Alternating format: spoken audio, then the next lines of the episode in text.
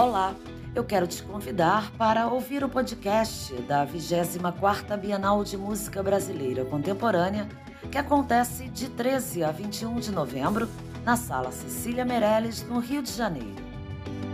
O compositor e flautista Boxe Gentil Nunes nos fala sobre a crescente participação de jovens compositores nas bienais destaca a potência das obras desses novos compositores de música de concerto e conta um pouco sobre a sua obra Três Miniaturas.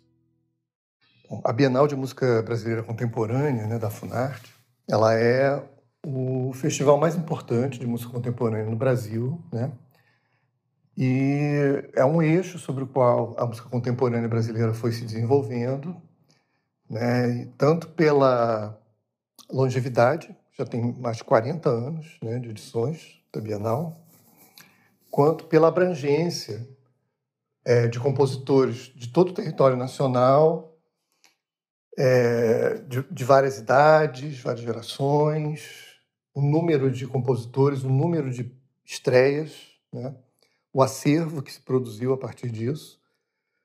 Então, ela realmente é, não só contribuiu né, para a divulgação, mas também ela acabou sendo um, uma referência para a disseminação né, e a criação de outras bienais em outros estados. Então, hoje em dia, o Brasil está muito mais distribuído, com polos, né, e no Nordeste, no Sul, Sudeste, Centro-Oeste, Norte, e você percebe que todos os compositores estão conectados né, com a Bienal do Rio de Janeiro, que ainda continua sendo, até hoje, uma referência no país mesmo. Então, é, é um, realmente é o evento referencial né, para nós compositores. Um outro aspecto importante da Bienal é a maneira como ela vai conectando as gerações de compositores. Né? É, cada geração vai se expressando né, de acordo com o seu tempo, de acordo com os seus valores, e vai servindo de inspiração para a próxima geração, e com isso a gente tem uma linha né, que vai se construindo, vai ganhando força.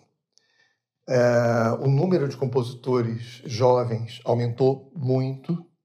Eu acho que houve uma não só um aumento de quantidade, mas de qualidade também. Acho que os compositores jovens estão escrevendo com mais técnica, mais conscientes, mais com uma escrita mais potente, né? E, e a Bienal tem servido para lançar né, valores. Eu acho que isso é muito importante.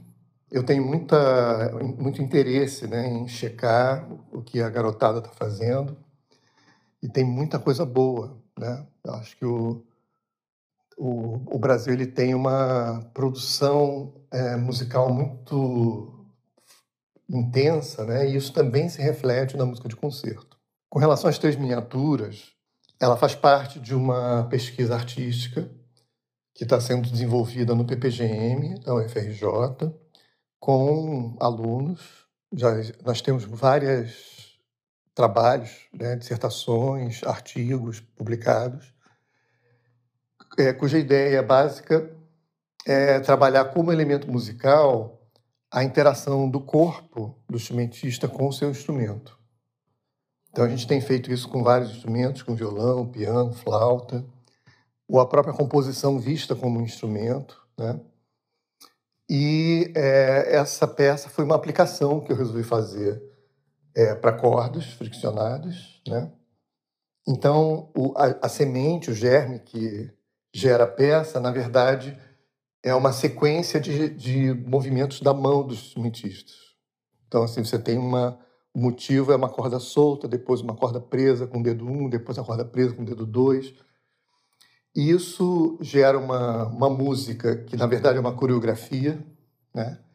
E essa coreografia gera música, gera as alturas, gera os ritmos. Então é uma maneira bastante diferente, mas que na verdade não é muito, vamos dizer, distante do que vários compositores já faziam, como Vila Lobos, por exemplo, né? que ele escrevia, por exemplo, usando uma tecla branca, depois uma tecla preta, alternando teclas brancas e pretas, né? que é uma forma de você direcionar o, o gesto manual. Né? E a gente está fazendo isso com vários instrumentos, é uma coisa super bacana, tenho muito orgulho. E essa peça ela tem essa característica, né? E, então é um estudo né, de particionamento performativo, que a gente chama.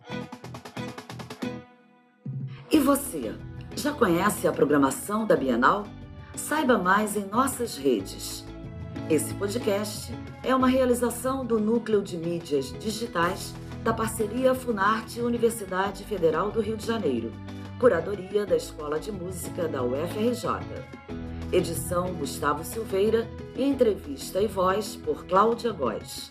Uma ótima Bienal para você e até o próximo episódio.